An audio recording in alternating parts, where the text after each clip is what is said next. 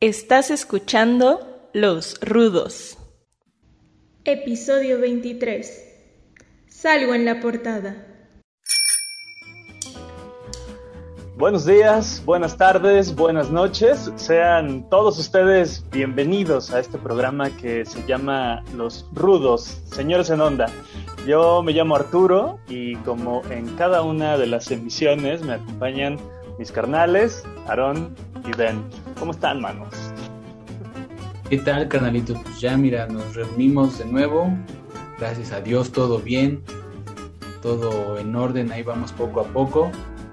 Y estamos aquí también con una invitada sasasasas. Invitada sasasa, perdón. Ale, eh, que nos va a contar de algo, de una sorpresota que nos tiene. de Navidad julio. claro que sí, qué gusto me da verlos, siempre. Y estar con ustedes otra vez, qué honor. no, pues el honor es para nosotros, ¿no? Porque al final eres la, la ilustradora oficial del programa. Me siento bastante importante con eso, ¿sabes? O sea, hoy, hoy voy a dormir bastante este, con mi sonrisa aquí, con mis cachetes. Se me van a doler mañana. me van a sonreír por eso. Eh, qué bonito, y yo sigo existiendo. Muchas gracias por, por darme este ese lujo de poder dibujarlos de forma oficial. creo que era un, una, una cosa que que ya necesitábamos. Eh, primeramente, comentarle a la bandita, estuvimos ausentes ahí por algunas semanas. No crean que es por desidia ni por, ni por gusto, en realidad se nos atravesaron unas broncas y siempre hemos creído que es mucho más importante justo en la toma de decisiones abordar nuestra salud emocional, nuestra salud mental, la salud de los nuestros y creo que eh, es, es, mejor darle este, este, esta pausita al programa y regresar con, con, las ganas y con las sonrisas puestas para poder seguir platicando con todos ustedes. Yo que estoy muy al pendiente de, de, cómo están ustedes reaccionando ahí en Facebook y de cómo están checando las páginas, pues todos los días veía, especialmente las primeras dos semanas, que había un montón de banda que estaba revisando si ya habíamos hecho alguna publicación y que creo que tenía que ver, pues justo porque habíamos anunciado que Ale en el siguiente programa pues ya presentaba la, la, portada y el dibujo. Eh, pero aunque, aunque por fortuna, y, y, de veras yo también me siento bien, bien afortunado de ser parte de este equipo eh, y, de, y de platicar con todos ustedes que nos ven y que nos escuchan a través de los diferentes canales, eh, ver que siguen insistiendo y que siguen checando la página, bueno, pues la espera terminó estamos por fin así a dos pataditas de enseñarles el trabajo de Ale y, de, y de lo contentos que estamos, porque cuando yo le compartí a Aaron y al Negro nuestro, eh, nuestra nueva imagen, pues no, no noté menos que felicidad. Y creo que platicando con Ale también es algo que, que, se, que se nota porque pues porque hace su, su, chamba con un montón de cariño y porque, y porque se nota cuando alguien está destinado a hacer estas cosas. Estamos, estamos bien, bien contentos con eso, Ale, y estamos muy contentos de que de alguna manera, a través de tu arte, estés ahora conectada con este, con este programa humilde que es el que, el que tenemos eh, nosotros como, como hermanos, como carnales que nos consideramos. Y pues nada, platícanos para que ya ahora sí empiece la presumidera de la, de la portadita. Pues que que les platique. Ah, mejor ustedes platíquenme porque yo no sé, o sea, yo solamente eh, acabé mi trabajo, lo mandé, pero ya no supe esta parte de las reacciones de, ustedes. Bueno, nada más que la, tuya, Arturo, pero la de la de Aarón, la de Ben, no la supe. Estaba así. Estaba con, con obras de saber si sí o no. Pues si quieres muestra la, la versión final la tienes ahí a la mano? Es que trae su teléfono, ¿no? Ah, sí, es cierto. ¿Saben qué puedo hacer? En lo que ustedes le dicen cómo se, se sintieron al ver ese dibujo, yo voy por el que ya imprimí y lo ponemos aquí. Ajá, y de todos modos yo en la edición pongo acá, el grande, ¿no? Órale, va. Entonces, pues comiencen. No, pues Ale, yo sí me sentí bastante halagado, la verdad es que es un trabajo espectacular. El nivel de detalle que pones en nosotros dices que, que te gusta mucho el detalle y sí, se nota, porque justamente como que captura la esencia de cada uno de nosotros, que pues, podemos ser personas bastante comunes, corrientes, más corrientes que comunes, pero sí, sí logras de, de cachar esas cosillas que son como que las que nos distinguen personalmente, ¿no? Parte de nuestra personalidad.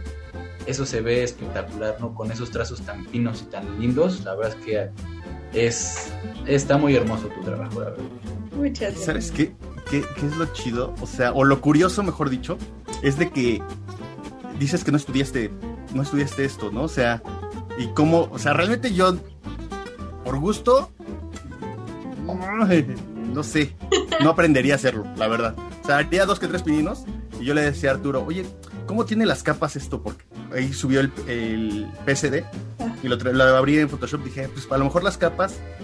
Dije, no, no, le metiste mucho detalle en las capas. O sea, dije, ay, no, ya. Para mí. Photoshop nada más es editar, cortar, vámonos ya. Está la foto. Pues ya, ah, sinceramente, es de mis primeros trabajos en Illustrator. Tengo que confesar aquí con ustedes. Este, aprendí en el tutorial número uno el cómo se utiliza la pluma y con eso hice, hice su dibujo. Yo dije, creo que con esto funciona. Entonces, Imagínate, para ser el primero está, está muy bonito. La verdad está muy bien, está el detalle muy, muy, muy bonito. Entonces imagínate ya con la experiencia cómo vas a terminar, ¿no? ya ahorita ya espero este ya saber un poquito más porque si hay cosas que requieren pues ya conocer más atajos o, o más cosas no este por ejemplo bueno pero creo que todo lleva de base pues la idea principal. Entonces eh, yo no tengo ahorita pues para compartir pero les puedo compartir mis bocetos originales. Ah, qué bonito. entonces, este, yo tengo una, una, un cuaderno que tengo para todo. O sea, yo aquí tengo anotaciones del trabajo, tengo anotaciones de, este, no sé, de las cosas. Por ejemplo, este, el de Arthur, que es el que está ahí. el de Arturo, aquí está Aarón, ¿saben? Entonces, a partir de la idea original, eh, pues puedes empezar a construir todo, ¿no? Ya, ya puedes empezar a mover las herramientas a, a como la necesitas. Entonces, este, lo de las capas, y, pues nada más tengo, creo que tenía cuatro capas. Es, No tiene seis, seis. Ah, sí, no me acuerdo. Este, creo que era por la parte del color, porque unifiqué toda, este, todas las líneas y después ya eh, pues la parte del coloreado como tal. Ahorita ya sé cómo colorear.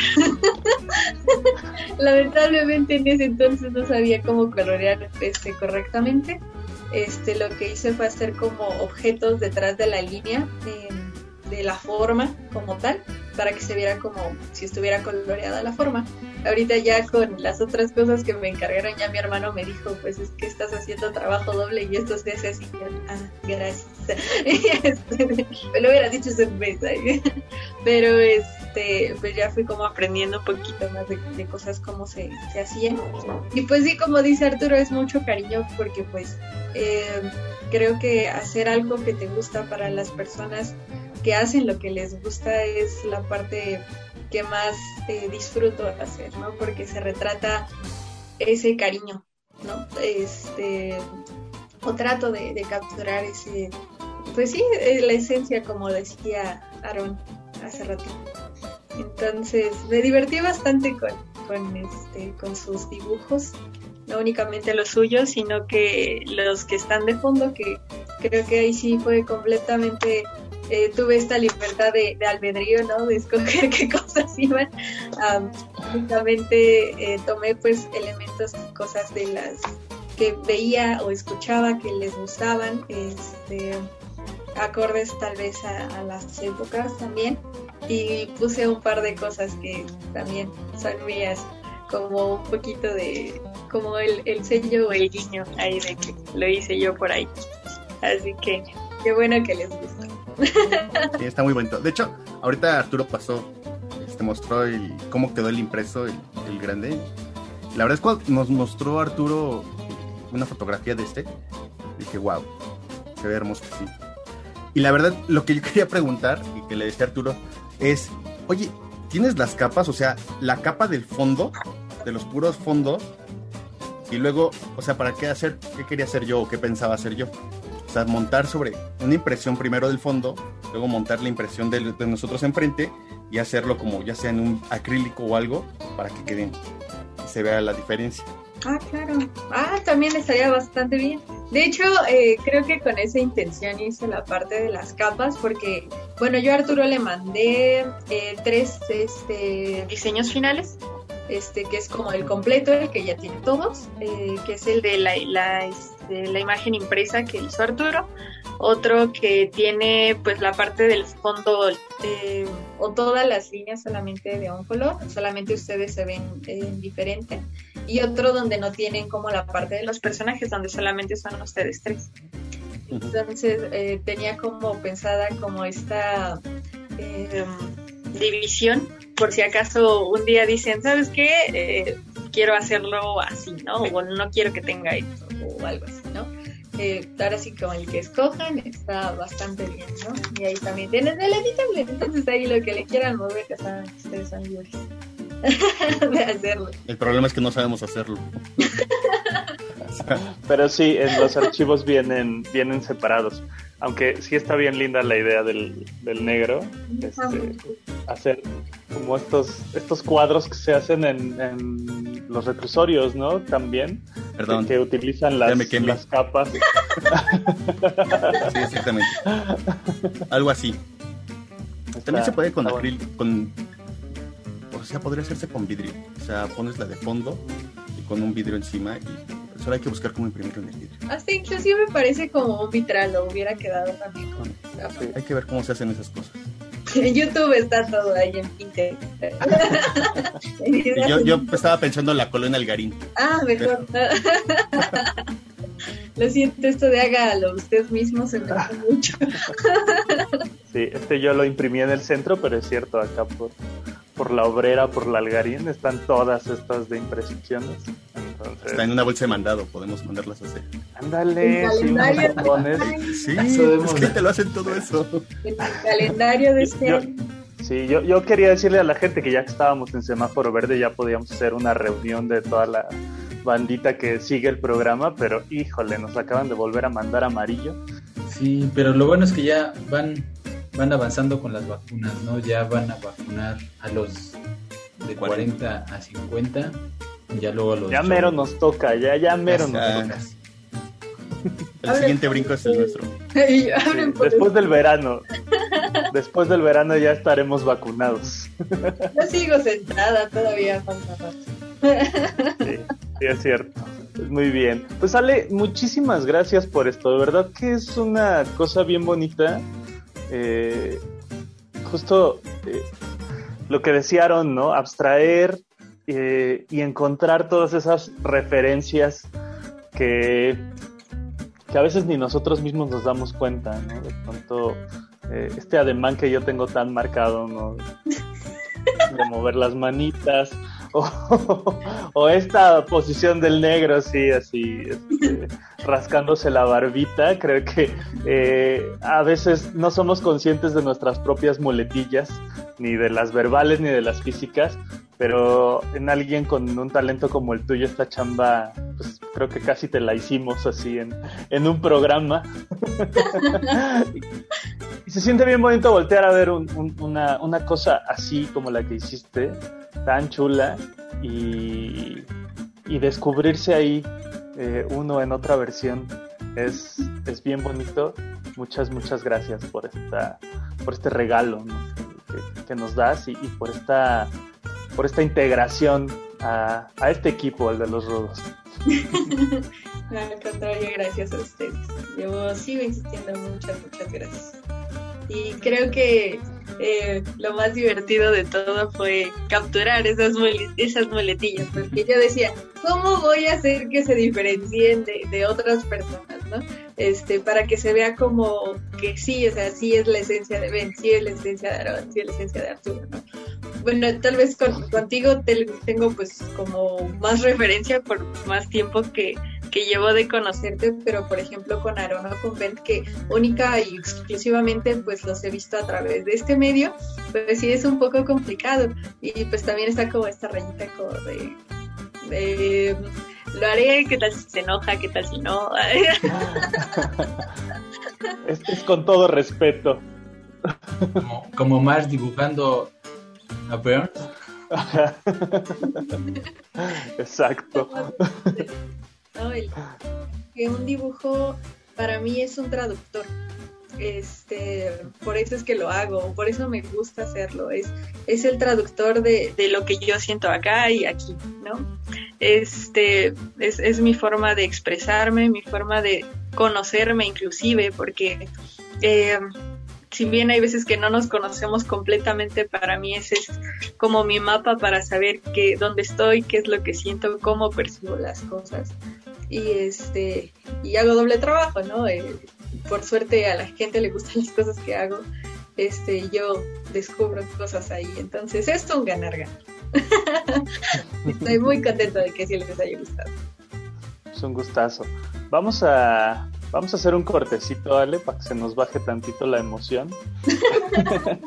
y regresamos ahora sí para cumplirle a la banda esto que habíamos también platicado el episodio anterior, que es eh, que, que, nos ilustres un poco sobre los asuntos de animación, que hagamos ahí un recuento pequeño de, de recomendaciones y de que platiquemos alrededor, aprovechando que eres una experta en estos temas. ¿Te late?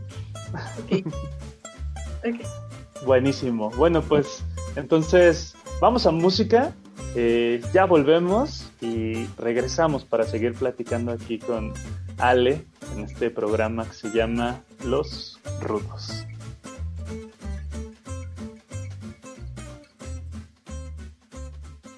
Señores en onda.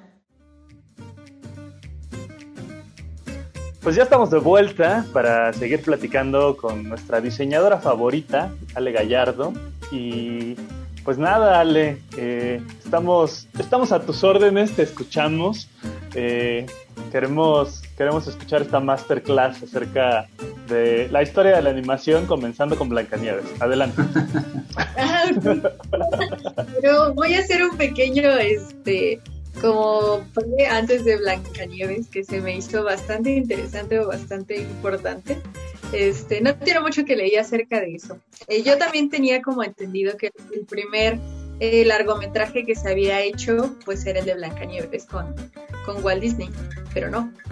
Resulta que el primer eh, largometraje inclusive fue latino, fue de un argentino. Este, fue en Argentina, de hecho 20 años antes, en 1917, que el, cortometraje, bueno, el largometraje se llama El Apóstol, fue de Quirino Cristiani y eh, bueno, él fue el, el, director, el productor fue Federico Valle y este está bastante interesante porque eh, bueno, nunca se me hubiera ocurrido que el primer largometraje como tal fuera latino. ¿No? De, de, la parte de Argentina. Entonces, ¿de qué iba ese, largometraje del apóstol? Pues eh, hablaba rápidamente acerca de Hipólito Irigoyen, me parece que es Irigoyen, ajá. Hipólito Irigoyen, que fue el primer eh, presidente elegido democráticamente en Argentina. Entonces, este, hablaba acerca de que Hipólito llegaba al cielo después de morir. Entonces, eh, así como, como en Monster Inc. de un niño voló sobre mí y voló un auto con su racho láser, eh, se supone que cuando llega al cielo, este, Hipólito, pues lanza como rayos hacia Argentina, eh, con esta idea como bastante del, del gobierno que tenemos actualmente, ¿no? Para eliminar la corrupción en Argentina. Y de hecho se hizo extremadamente popular, fue bastante rentable.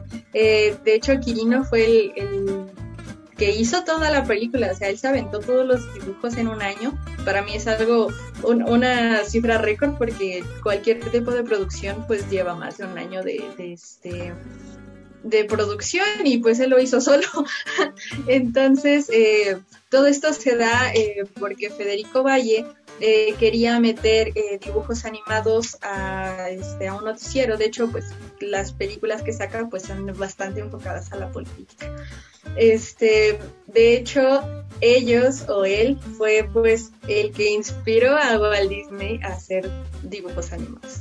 Este, o una película como tal en largometraje. Entonces ya Walt Disney pues ya la hizo con una producción mayor. Eh, esa sí fue la primera película que se hizo a color y con sonido.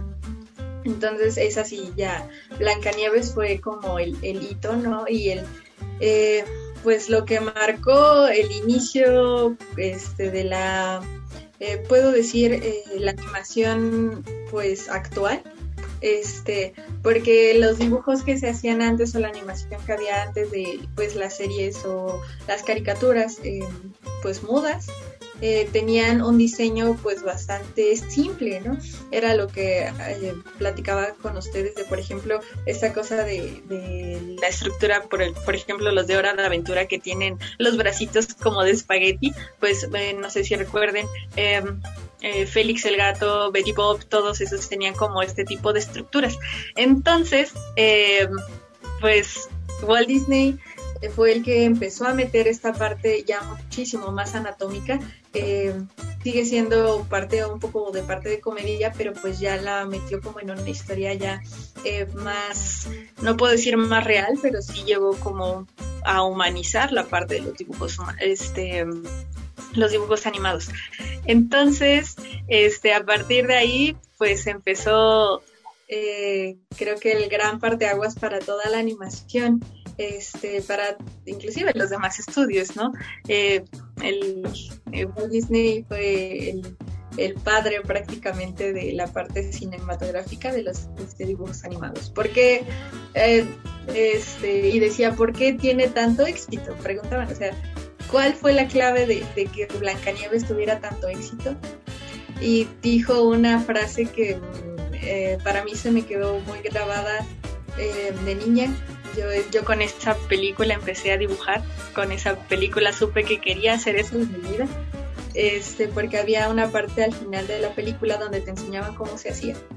Y decía que este, los dibujos animados o esa película en específico había pegado tanto porque todos tenemos o todos fuimos niños. Entonces esa parte sigue como escondida en todos. Por eso es que fue tan popular. Eh, y así fue como se rigió la parte de la animación. Eh, de hecho, pasó como muchos años, pasaron por muchas épocas este, por las cuales eh, la animación o Walt Disney este, fue como rigiendo su, su imperio, marcando este, estos hitos en animación y, en tecnología. Walt Disney fue como entre las muchas cosas que hizo, este, fue que la parte de la animación eh, usó una que se llama multicapa, que es eh, un poco eh, la parte tradicional de lo que estábamos hablando hace ratito del dibujo o de la ilustración que les hice, de cómo es que se graban estas escenas, ¿no? la, la mm, cosa multicámara, ¿no? las escenas este, multiplano, perdón. Este, donde se hacían la parte de los acetatos, la parte del fondo, y este, y era como una cámara enorme que iba de arriba hacia abajo eh, grabando todo esto en parte en una forma de secuencia. Entonces así se fue como evolucionando hasta pues que llegó la parte digital, ¿no? Este, que era lo que platicaba con ustedes, de, la parte de Lucasfilm, de la, eh, la, inclusión de la computadora, en la computadora los gráficos y que pues se decidieran a poder incluirlos en, el aspecto cinematográfico, ¿no? Este, creo que pues eh, George Lucas es como el consentido de todos ahorita que fue el precursor de muchas cosas, no solamente de Star Wars, sino que estas partes de, inventos o inversión tecnológica eh, para realmente materializar al igual las, las ideas que tenía, este, sí, obviamente llevaba la parte de la inversión, pero fue extremadamente redituable y son productos que se siguen puliendo y siguen rigiéndose a, hoy, en, bueno, hoy en día, ¿no?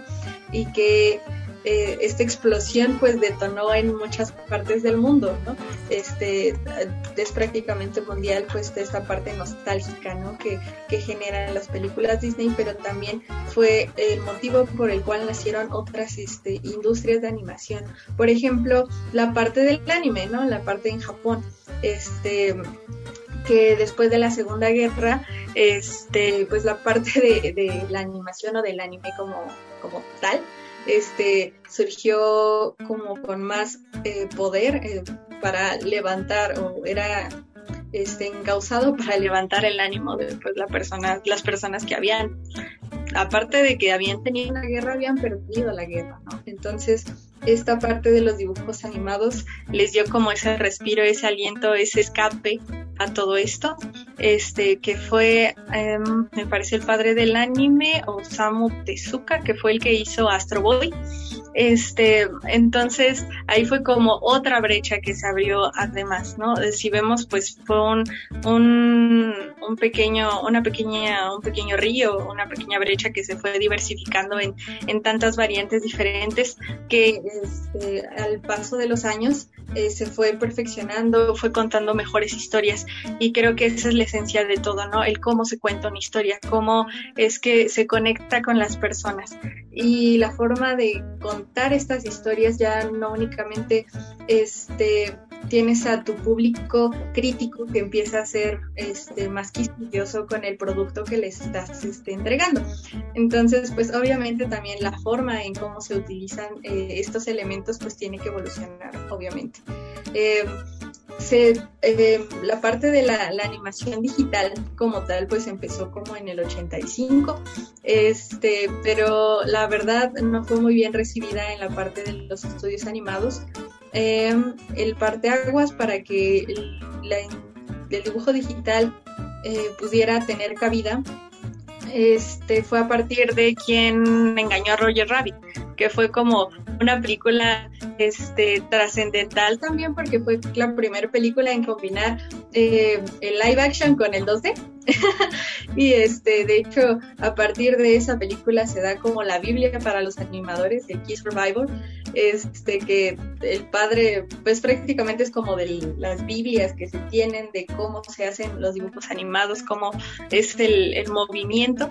Este, y, y fue algo bastante curioso, bastante interesante porque eh, a los animadores que estaban pues tan metidos, tan incrustados en, su labor, en su chamba, haciendo dibujos todo el día, decían, la parte de las computadoras me van a quitar el trabajo. Y yo no quiero actualizarme, o sea, yo vivo haciendo eso, ¿no? Eh, y tenían miedo de incluir esta nueva tecnología y es lo que pasa en, en muchos lugares, pero pues lamentable o pues afortunada, lamentablemente la tecnología nos alcanza, tenemos que adaptarnos, adoptarla y pues trascender con ella, ¿no? Algo que eh, John Lasseter decía que la tecnología impulsa el arte y el arte impulsa la tecnología, nunca van este, separados, siempre van ligados. Así que justo John Lasseter fue eh, el padre de primer, primer largometraje este, en la historia, que fue Toy Story en el 95. Ah, pero pues Disney es una empresa bastante grande que no se exenta de, chismes, de, algún tipo de escándalo. Y pues entre esos escándalos estuvo Jerry, bueno, Jeffrey Katzenberg, que fue una de las personas que estuvo en la época, en la segunda época dorada de Disney, que fue para esta era que fue em, eh, La Bella y la Bestia, Aladdin, em, todo este tipo de largometrajes que fue a inicios de los 90, finales de los 80, de hecho La Bella y la Bestia fue en el 91. Esa fue la primera o de las primeras este, películas eh, aunado con Aladdin del 92, este, en meter primeras imágenes digitales. Si bien se este, recordarán, el inicio de La Bella y la Bestia es eh, el castillo al final o al fondo y se va como acercando la cámara a este plano. Estas eh, imágenes se empezaron a trabajar como en, un primer plano digital, o sea, únicamente en esas partes. Y en Aladdin, pues ya fue como otro salto más, ¿no? El, recorrido de Aladdin en, en la alfombra mágica, que pues sí ya se ve como más de 3D, que sí invita a, sentirse, pues, bueno, a una experiencia diferente. Era lo que, por ejemplo, en, Star Wars, en episodio 6, que es cuando me, acuerdo que mi mamá me, me, platicaba que fue con mis hermanos al cine a ver esa película. Entonces, pues en, como en estas escenas donde sí están ya las cámaras eh, en un dinamismo mayor, dice, dice mi mamá, estábamos en la sala y nos movíamos, o sea, sentíamos que también íbamos arriba de los de, este, pues de las naves, de los pods, de todo esto, ¿no? Este, y fue cuando eh, pues ya le, le apuestan a todo esto, ¿no? Se crea Pixar, este, junto con eh, Ed Catmull y pues también el sponsor principal que es eh, Steve Jobs. Entonces entre esos tres pues esas tres genialidades eh, nace Pixar, pero me salí del tema de Jeffrey Katzenberg. Este, Jeffrey Katzenberg era el productor, pero tuvo ahí discusiones con Disney. De hecho, este, pues él era como el segundo al mando gracias a sus ideas. Muchos de los hitos o de las películas que son bastante eh, amadas y recordadas de Disney pues salieron a la luz. Y cuando le iban a dar como, bueno, el, director, presidente de Disney se va, pues le prometen como este cargo, porque pues era el, como el, el, que estaba respondiendo más, el que estaba dando más resultados, y oh sorpresa, no lo ponen a él.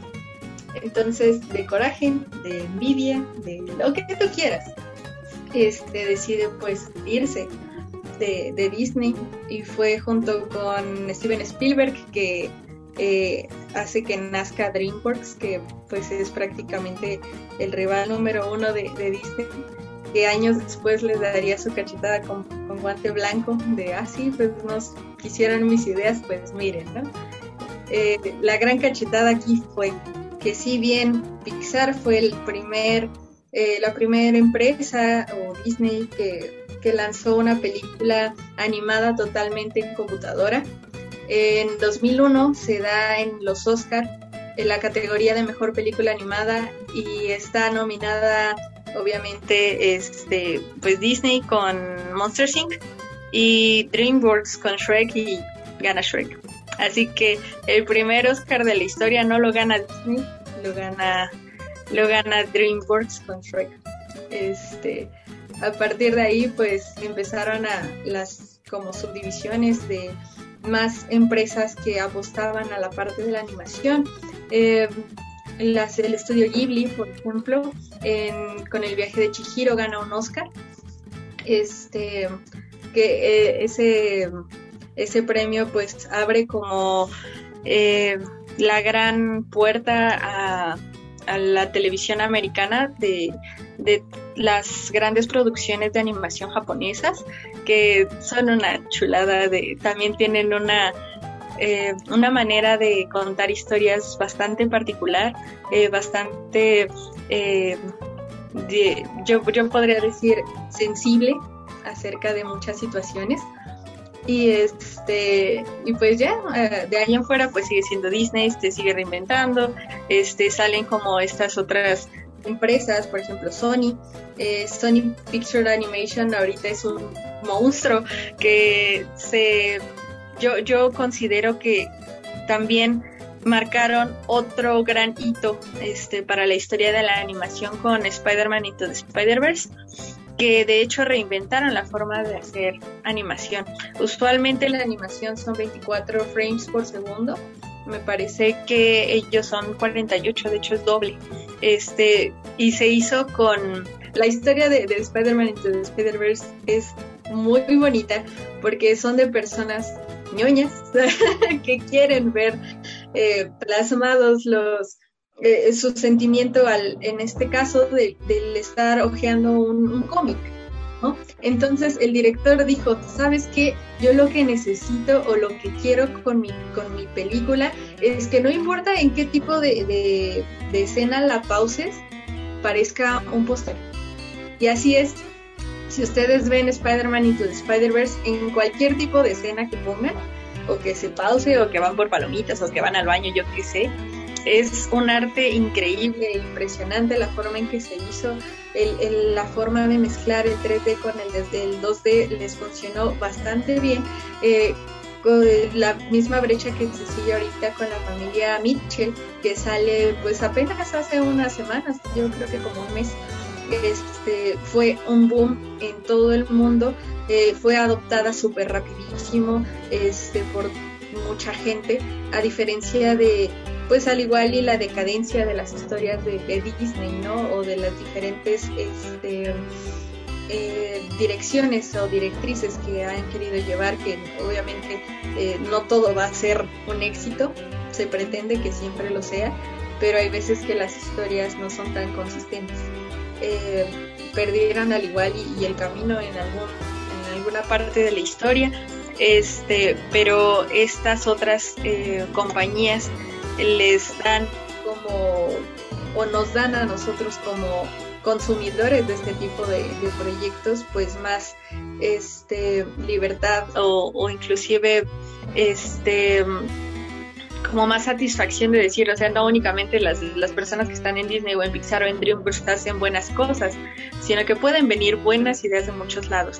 Y en, en Sony eh, vienen personas de muchos lados del mundo. Eh, ahí me parece que hubo un equipo de más de 10 mexicanos trabajando en Sony Animation Studios, en Spider-Man Into the Spider-Verse.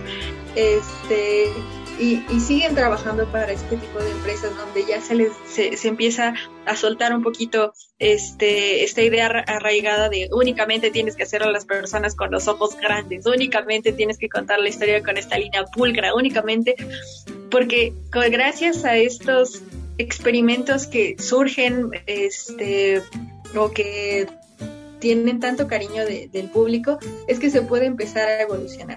Por ejemplo, con 101 Dálmatas, que salió en el 57, no me acuerdo exactamente en qué año, pero fue en los 50 que sale 101 Dálmatas.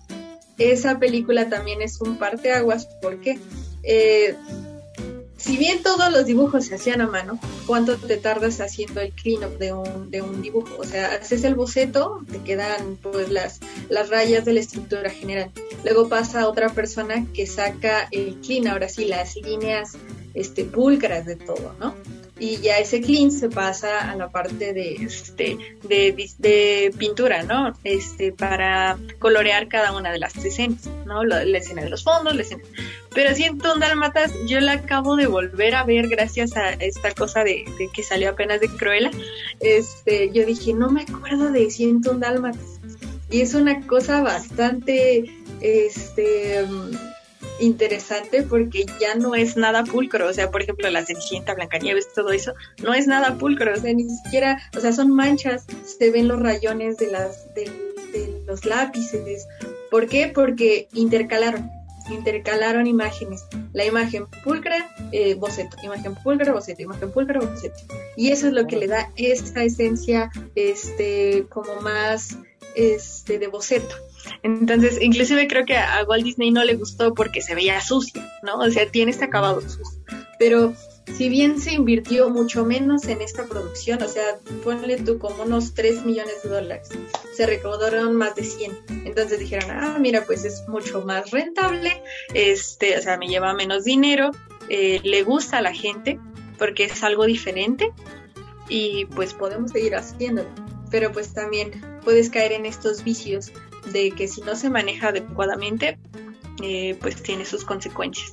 Entonces, este, creo que es muy, muy bueno como que todas las historias hayan evolucionado de esta manera, de que la forma en que los animadores literal eh, le den vida a un dibujo, a un objeto ya, por ejemplo, hablando este, perdón, computacionalmente hablando, este, que son únicamente títeres.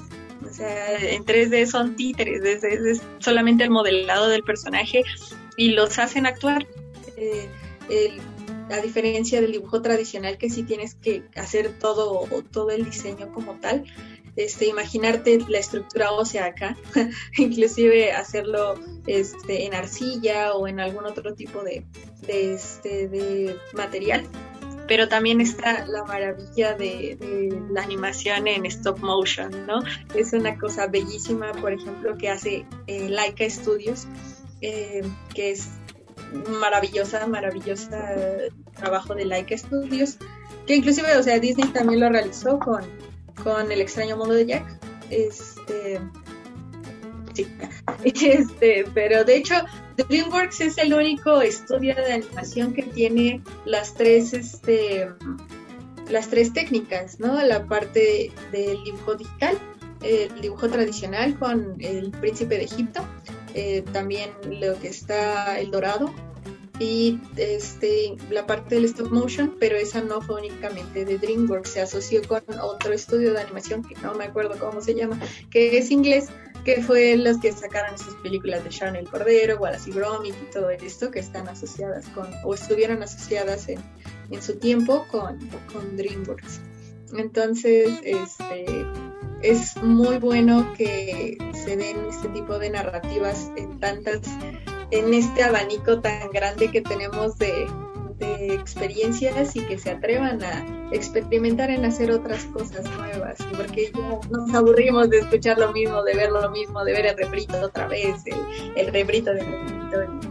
Y este aire pues nos da pues para que vuele la imaginación, que es creo que el motivo principal por el cual se hace todo eso. Y que creo que para allá va, ¿no, Ale? O sea, ahorita que nos platicas un poco y que mil gracias por, por aventarte este, este, análisis, esta síntesis de tantos años de animación, que a lo mejor la tenemos muy clara cuando nos la narras de esta manera y vamos teniendo la rememoranza de, de, cómo eh, de cómo sí hemos estado eh, expuestos eh, históricamente a todas estas a todas estas películas a todos estos productos sí, sí, sí noto cómo hay un ir y venir de la experimentación y de, y de las necesidades eh, gráficas y estéticas de la gente que, que, le gusta la animación, ¿no? Irnos desde algo muy pulcro, cuando, cuando por ejemplo ves Blancanieves, ¿no? Que se nota que está diseñada de una manera, eh, pues, eh, muy muy suave, ¿no? Como, como muy, muy, muy bien armada. Y luego esto de siento un dálmatas que yo no lo había procesado de esa manera. O sea, quizás mi inconsciente sí. Tengo muy clara esta escena de Cruella de Vil enojándose, ¿no? O está manejando. Y entonces justo esta, eh, esta cosa eh, como hasta eh, estroboscópica, ¿no? De, de, cómo hay un cambio de imagen en, en, en cómo se, se mueve. Y pienso, claro, o sea, Disney con, Pixar, de pronto empezó a querer hacer unas cosas tan estilizadas, tan acercadas al, a lo natural, ¿no? Que de pronto era necesario que alguien eh, hiciera un movimiento disruptivo y dijera, no, intentemos algo completamente distinto porque eh, necesitamos ver los trazos mal hechos, necesitamos ver estas capas eh, no, tan, no tan pulcras y necesitamos explorar hacia otras posibilidades. Que hace un rato nos decías fuera del aire, se estrena una nueva película de Pixar que es em, Luca. Luca. Luca. Eh, y ya lo habíamos platicado tú y yo, decíamos, otra vez se vuelve medio caricaturesco el diseño de personajes, ¿no? Quizás porque estamos pensando que Pixar ha decidido que quiere también competir contra aquellos que le han hecho la competencia y entonces pues eh, la excelencia en este tipo de productos pues lo que va generando es que cada quien intente hacer más y mejor las cosas. Eh, eso, eso, es lo que, lo que yo veo y lo que yo eh, puedo como, como extraer un poco de lo que nos has platicado. No sé lo que piense Narón o el negro antes de que ahí nos tires un poco tu opinión igualmente. No, pues es que ahora sí que conforme ibas contándonos tan bellamente tu visión que tienes de cómo ha evolucionado la, animación, justamente como dice Ben, como dice Arturo, este, en cada, en cada parte de la historia, pues hay más ramificaciones y hay, hay cosas que, que tienen más detalle, pero lo sintetizas muy bien y ahí es como que dices, wow, es que justamente en ese punto en el que cómo se da la evolución de Disney a pesar también se mete Steve Jobs, una figura, una figura tan importante en tecnología, ¿no? que nos ha cambiado a todos. este, pero también justamente lo dices, tienen sus lados oscuros, muchas personas no son tan, tan bondadosas como todos podemos creer, que ya, ya el, tiempo los juzgará bien o mal, no lo sé, pero sí nos, nos aportas un buen de historia, pero hay, hay algo que, que, quería comentar desde que empezaste casi casi, este tema de que te quedaras, cuando, cuando viste Blancanieves, ¿en qué formato la viste? en VHS. De hecho, encontré esa, eh, ese corto, de hecho, se los, si quieren se los paso. Eh, para mí fue como volver a mi infancia. Yo la, vi, yo la veía en VHS cuando era niña. Eh, yo tengo la, la, habilidad inútil de aprenderme los diálogos de las películas. Entonces, este, me acuerdo que Blancanieves me gustaba mucho pero me gustaba por el corto de Disney al final. Ese era el motivo por el cual a mí me gustaba, eh, porque mostraba el cómo se hacía. Este, y volví a ver ese, ese, gracias al Señor, está ese, ese corto pedazo, lo que sea, está en YouTube. Eh, lo que no recuerdo muy bien es que si yo lo veía ah, con esta parte del español de España, este, pero los diálogos en, en español latino ay, me, me, dio como mucha satisfacción al corazón escucharla de nuevo porque se hizo la remasterización de Blancanieves y volvieron a cambiar eh, el doblaje original. De todas, de todas las de Disney, cuando hicieron la última remasterización, cambiaron todos los doblajes. Sí, entonces yo escuchar la voz de Burbuja en la, en la voz de Blancanieves a mí me causaba mucho conflicto porque era de no, me gustaba más la otra. Este, ¿Ahí tienes tu VHS todavía? Eh, la verdad no creo. este... Hay que irnos a buscar al, mercado de la pulga para ver si por ahí están. Porque sí, o sea, el, tema de preguntarte eso, ¿dónde en qué formato la viste? Porque el VHS nos brindaba eso, ¿no? Cuando tenía un formato más amplio, que le grababan los extras, ¿no? Y luego ya que el DVD y el Blu-ray me los regaló, ahorita lo está retomando Disney un poco porque sí está poniendo contenido extra en la plataforma y se agradece porque justamente puedes ver más detalle de tu producto favorito y ver cómo se hizo, qué hay detrás y, y sí es, es algo que te aporta y que seguramente y espero que sí a nuevas generaciones les haga preguntarse más.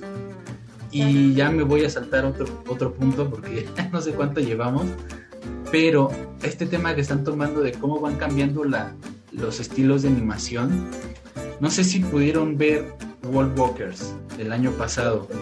Fue un producto de World Walkers de, de Apple. Apple TV. Ah, es exclusivo de Apple. Ahí, pero ya saben, el Festival de Torrento pueden encontrarla. Qué maravilla de película. Si la pudieron ver, si no la han visto, súper recomendable. Es como si vieras una acuarela que cobrara vida. Está tan hermosa y la historia es tan bonita que este si pueden sí dénsela porque está hermosa y se me hace que y ojalá también vaya para allá explorando estas otras técnicas que la verdad no sé si tenga más detalle no sé si Apple tenga un behind the scenes o algo o algún documental lo voy a buscar porque sí está muy interesante cómo, cómo graban y cómo es la perspectiva de ahí. La historia pues es de una chica que está en Irlanda y su padre es este una especie de, de salvaguarda para el pueblo porque los está protegiendo de los lobos y los caza, ¿no? Y ella está aprendiendo un poco su oficio, pero está llegando a un pueblo en donde pues ella es la niña y los niños no hacen eso y detrás es niña, ¿no? Entonces pues, no puede hacer acciones de un varón, ¿no? Y ahí se escapa y empieza todo este tema. Y el tema entre la transición de la villa y el bosque se ve hermoso y, los dibujos cómo, cómo retratan lo cuadrado que puede ser la villa y lo maravilloso, caótico que puede ser el bosque se ven espectaculares. Ya, ya me fui por otro lado, no sé. Es que es buenísima, ¿no? E inclusive eh, yo creo que también es un dibujo parteaguas, ¿no? Porque a mí, a mí me daba la esencia de un libro ilustrado para niños. Cuando les das como la vuelta de página y este tipo de, estética que da, es, algo, es una película que a mí me encantó. Yo eh, me gustó mucho Soul, pero sinceramente yo quería que, ganara Ghost Walkers este, porque la historia es bellísima, la forma de contar la historia es muy bella, el, arte que está inmiscuido ahí es muy bello Pero es lo mismo que pasó, por ejemplo, con Klaus. Klaus también fue un producto bastante bien hecho, bastante bueno, que le dio otra cachetada con guante blanco a Disney que le dijo, ¿sabes qué? El 2D sí puede ser rentable. Entonces, este, regresó, o bueno, hizo que la audiencia volviera a ver al 2D con buenos ojos, y no como algo eh, pasado de moda, sino que puede también contar historias buenas de una manera bastante bella, este, revivir este bello oficio del 2D y eh, fusionarlo con el, futurismo de, este, la parte digital, también fue una cosa bastante bien lograda. Y una película que me recuerda eso precisamente que dices, de combinación de el 2D con la animación digital, bueno, más que digital, es la de Your Name. Ah, Your Name, sí, de anime Your Name de, ajá, de Makoto Shinkai.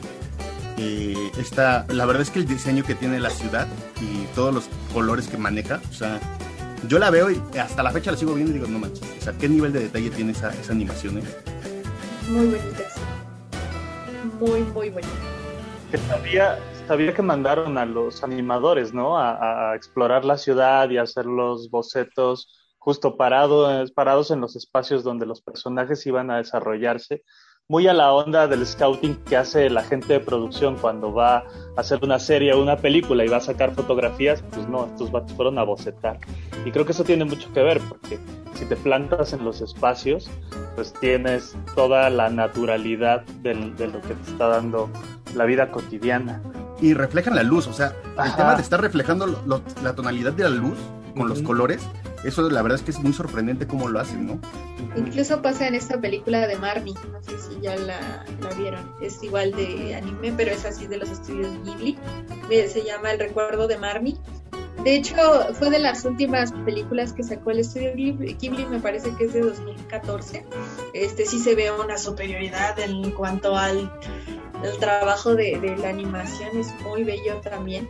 Pero como dice Arturo, la parte del scouting fue algo que lo bueno, no sé si son los padres de eso, pero es algo básico para, por ejemplo, para Pixar, el mandar a los animadores, a los dibujantes, a, las, los escenarios este, reales, ¿no? Por ejemplo, en esta parte, en esta película en especial de Luca, este, ah, fue, pues el set sería de Italia, ¿no?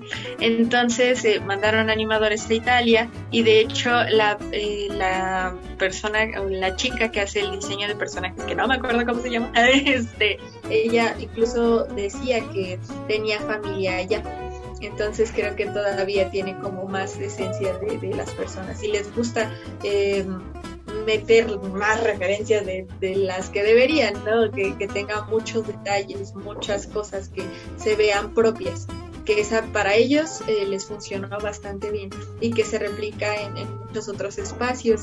Este, y, se reflejan también inclusive las, los animadores en, sus personajes como tales. Pero Your Name es una cosa muy bonita también, me, me gustó mucho cuando la vi. Porque también creo que la gente que hace animación en Japón se toma muy en serio la, chamba, ¿no? O sea, de, pronto comparabas tú la animación japonesa con la animación estadounidense y decías, pues sí, están a millones de años luz de distancia, por lo menos en lo que salía en las, en las series animadas.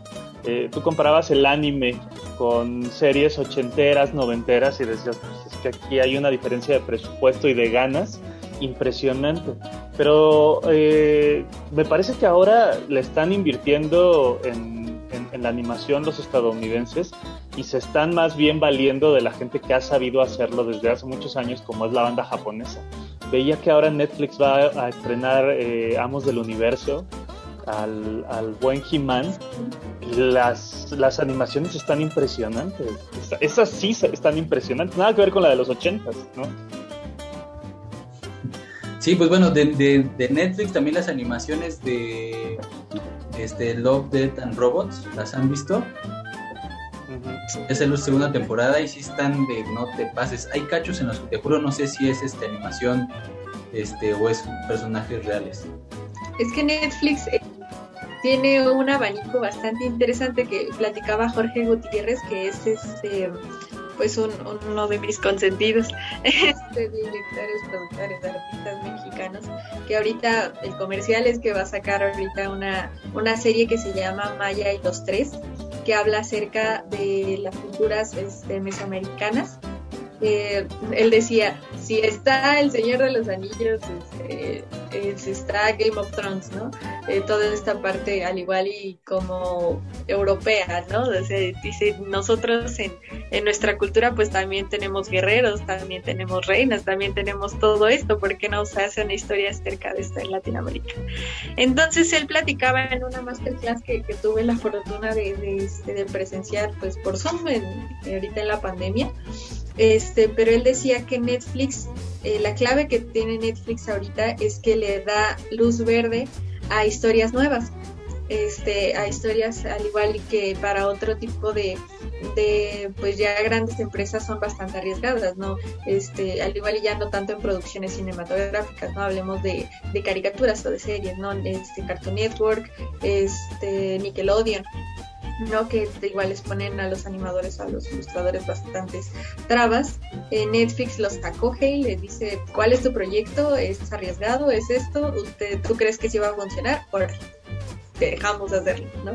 Entonces también se les está dando, bueno, por eso hay como más diversidad en cuanto al igual y al diseño, a la historia, este, en producciones que está sacando Netflix. Al igual, algunas son son bastante eh, buenas o bien recibidas, algunas otras no. Por ejemplo, este, ¿cuál fue los Thundercats que sacaron?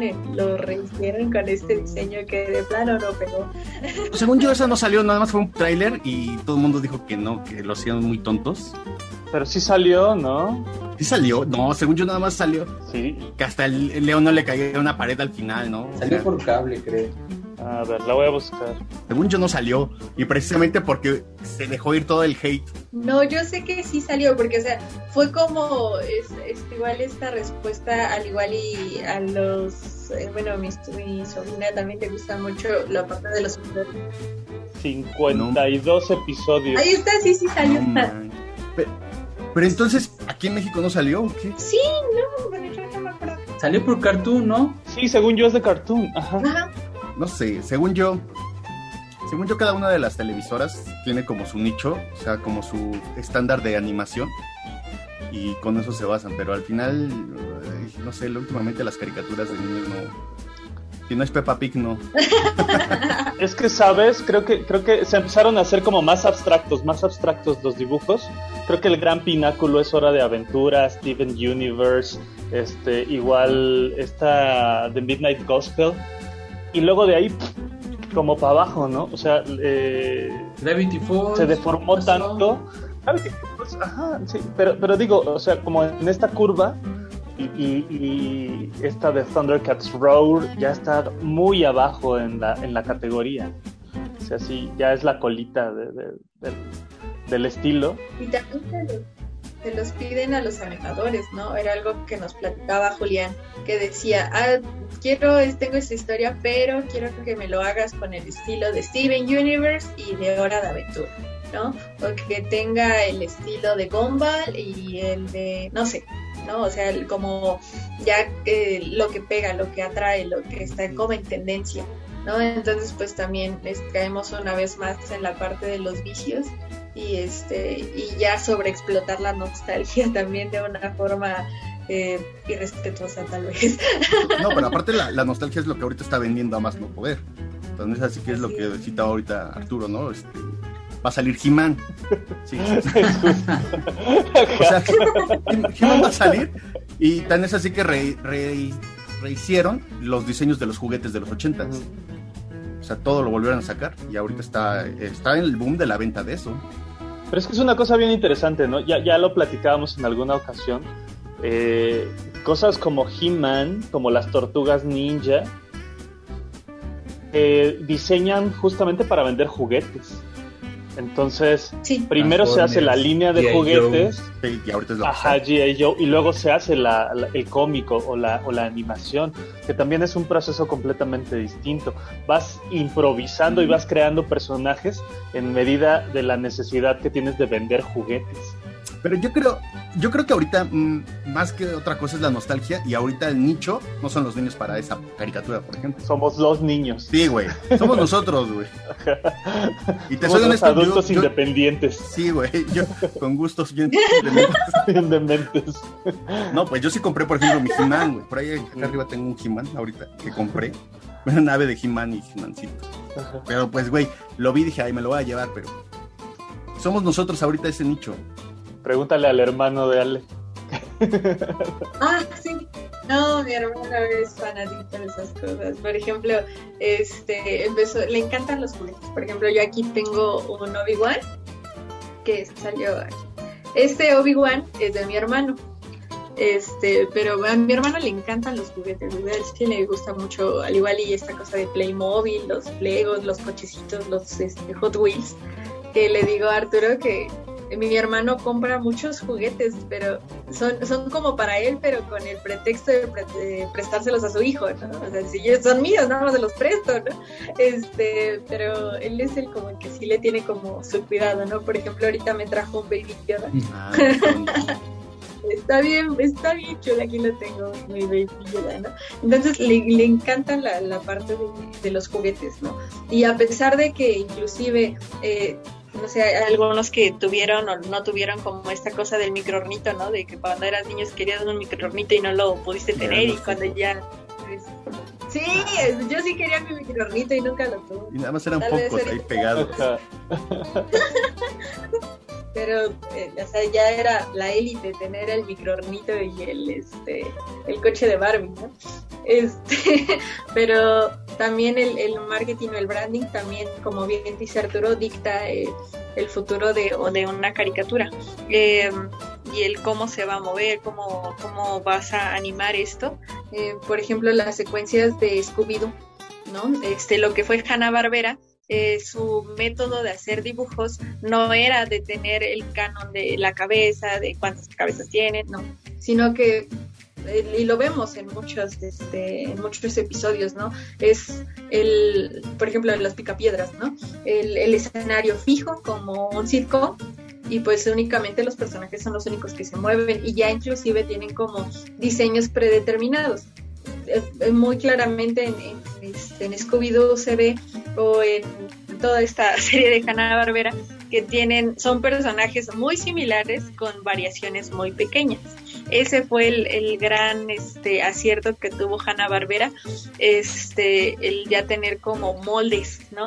Se llaman model sheets, donde ya aparecen eh, el, bueno, eh, aprendí que se llaman los dibujos posados, o sea que ya tiene las voces este, que van a utilizarse a lo largo de la, de la caricatura o de la serie, que se van a reír reutilizando, o sea, nada más cambias al igual y el el mouth chart, que es como el movimiento de la boca, al igual y la parte de las manos, pero ya es como una imagen casi fija, a diferencia de algunas otras, como por ejemplo Remy Stimpy, la serie de Remy Stimpy es una de las pocas series animadas o caricaturas que no tienen ni un solo este frame igual. Toda la serie o toda la caricatura se hace con dibujos diferentes. No tiene ningún canon. Entonces es interesante también. Wow. Eso- ese dato sí no me lo sabía. No sé si tiene que ver con el tema escatológico que tenían de estar detallando las verrugas y, pol- y pus y todo lo que les hacían Las los de los personajes. Las pelusas. Las cerillas. Los pelos, los pelitos de la nariz. Las pelusas del ombligo. Ay, los. Las perrillas de los ojos. Ay, Los pelos de la oreja. pero sí. Sí, el, el- la mamá. sus ojos lloran, sus. Exacto.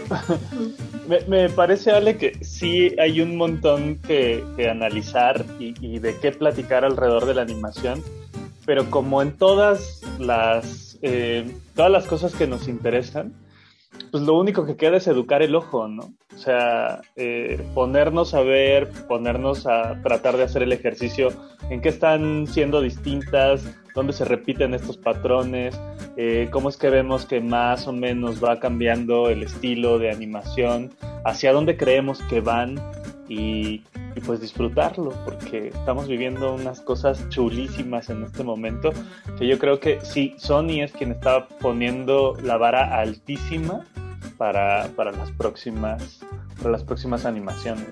Definitivamente.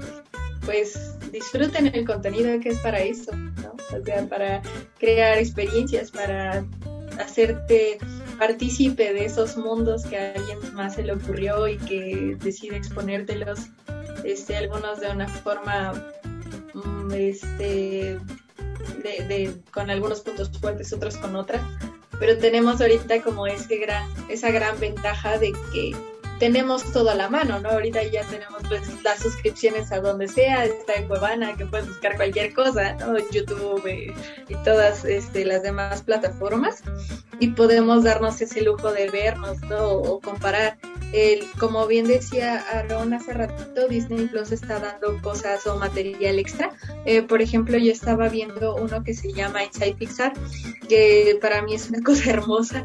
Eh, el sueño de mi vida, si no es trabajar ahí, mínimo visitarlo y poderlo ver de esta forma es muy bonito y conocer a las personas que trabajan detrás de todo esto, cómo es su día a día este, y cómo se hacen las cosas. Para mí creo que eso es lo que más me gusta, el saber cómo se hacen realmente. Y este, nos, nos lo brinda también, ¿no? Y pues es al igual y para los que queremos saber un poquito más, si únicamente digo, hoy tengo flojera y quiero quiero ver una película, ¿no? También sirve, o sea, ese es un propósito en, específico, de, oye amigo, solo es un dibujo, ¿no? Este, pero al final este, lo apropiamos, ¿no? Y, y, este y creo que ya viéndolo con estos ojos de quien lo hace, podemos identificar muchas cosas más, ¿no? Este, le damos un resignificado a la película que vimos un millón de veces y ahora que sabemos una historia detrás, la vemos diferente, le vemos más detalles, eh, la aprendemos a, a, disfrutar mejor. Pues con eso creo que nos vamos. Sí, esta relectura que les que les damos a las cosas es, es bastante apreciable y bonita, ¿no? Que les puedes dar una, dos, tres vistas y si más te clavas puedes ver más detalles y ver de, por ejemplo, el del Twerk, hay bastantes detalles en, en la realización, hasta en el Load Forward, que es, es la mofa a alguien de Disney. Así es. Qué cosa. Y así nos vamos con un buen de detalles para que podamos seguirlos platicando. Pues eh, no me queda más que agradecerte otra vez, Ale, porque este ha sido un momento justo de esos que nos gusta tener en este programa, en el que nosotros somos los que nos quedamos boquiabiertos, los que nosotros escuchamos las anécdotas, las historias, los datos y que, y que nos interesa que ocurran un montón en, esta, en estas conversaciones. Muchas gracias por esta mini masterclass, esta oportunidad de, de, de, escuchar todo lo que sabes y todo lo que te apasiona también, así como de pronto tú lo has hecho escuchándonos y, y sonriendo mientras ves o escuchas este programa.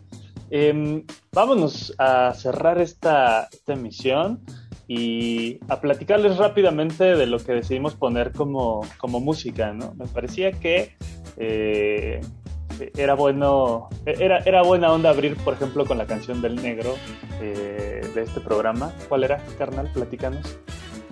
Que es una rola de Kashmir, la de Suffering the Worm Industry. Lo que decíamos es, vamos a poner música que va relacionada con la animación. Entonces este video es un video animado sobre una una trepadora. Social. Social. Pero también sociópata, ¿no? sí, no, no sé si al final el video les recuerda un poco como que el final de, de, Fight Club. Este, Cuando explota todo. O sea, te viene a la mente esa, esa escena, ¿no? Eh, escuchando Where's My Mind de, Pixies y, y, empieza a explotar los edificios, ¿no? Sí, queriendo destruir el sistema desde dentro. Ajá, Sí, cierto. exacto. Que creo que Kashmir hizo varios ejercicios de animación.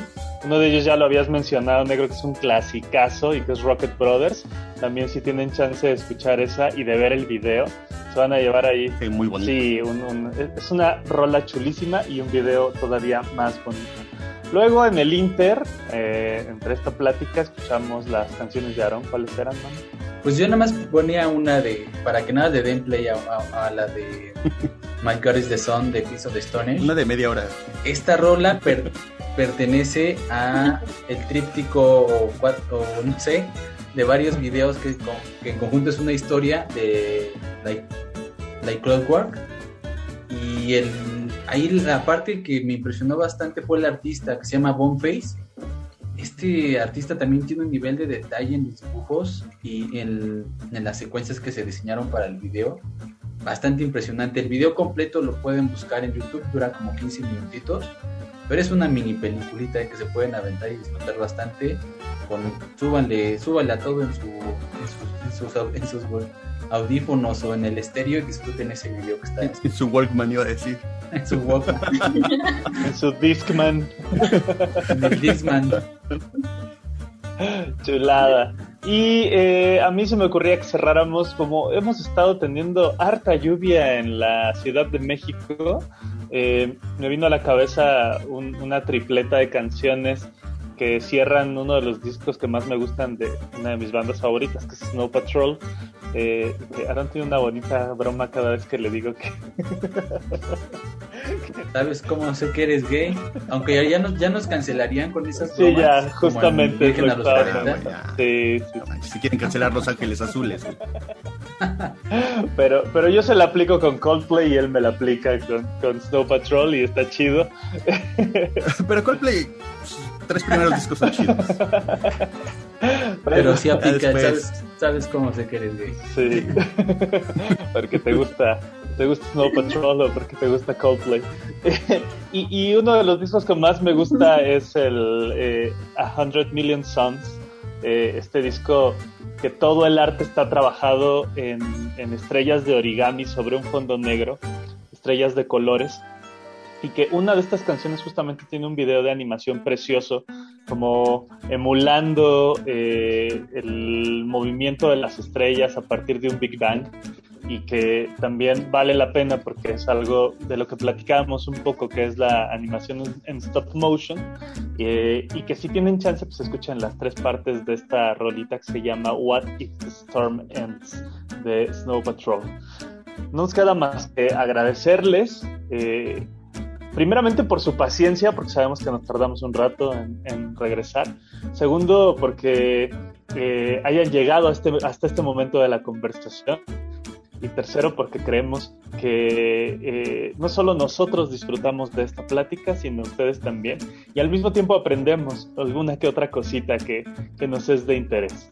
Eh, por mi parte, todo, les agradezco un montón y nos esperamos eh, encontrar la siguiente semana. Carnales.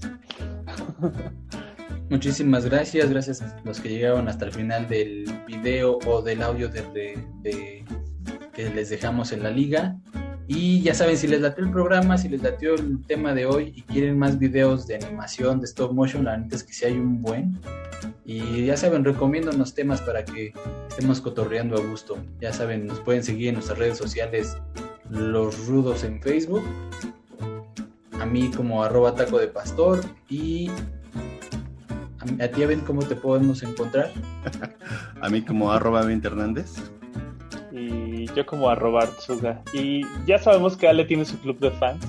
Entonces, este, no es necesario que, que- que- que nos humilles como en el anterior programa, Ale. Nosotros teníamos como tres likes y tú con el episodio compartido como 50. Pero estuvo chido. Muchas gracias. Gracias. Hasta eso también te tenemos que agradecer, que llegamos a más oídos. Nada, al contrario, gracias por invitarme. y este, pues, qué bonito que, que pueda yo ser como el, el, puente entre las personas que me conocen y pues su programa que a mí me gusta mucho, yo lo disfruto y si más personas eh, pues llega más, pues está bien bonito que esté esta cadena. Entonces, no es mucho, pero es un trabajo en esto. llegan más personas acá de gracias a este tipo de conversaciones que estaré bastante contenta este, por eso también pues gracias por escucharme y aguantarme tanto tiempo. Este, qué bueno que también les, les gustó y les interesó pues este tema. Eh, que al igual y solamente es para pasar el rato, pero a veces sabemos algunos cuantos que sí nos lo tomamos bastante en serio.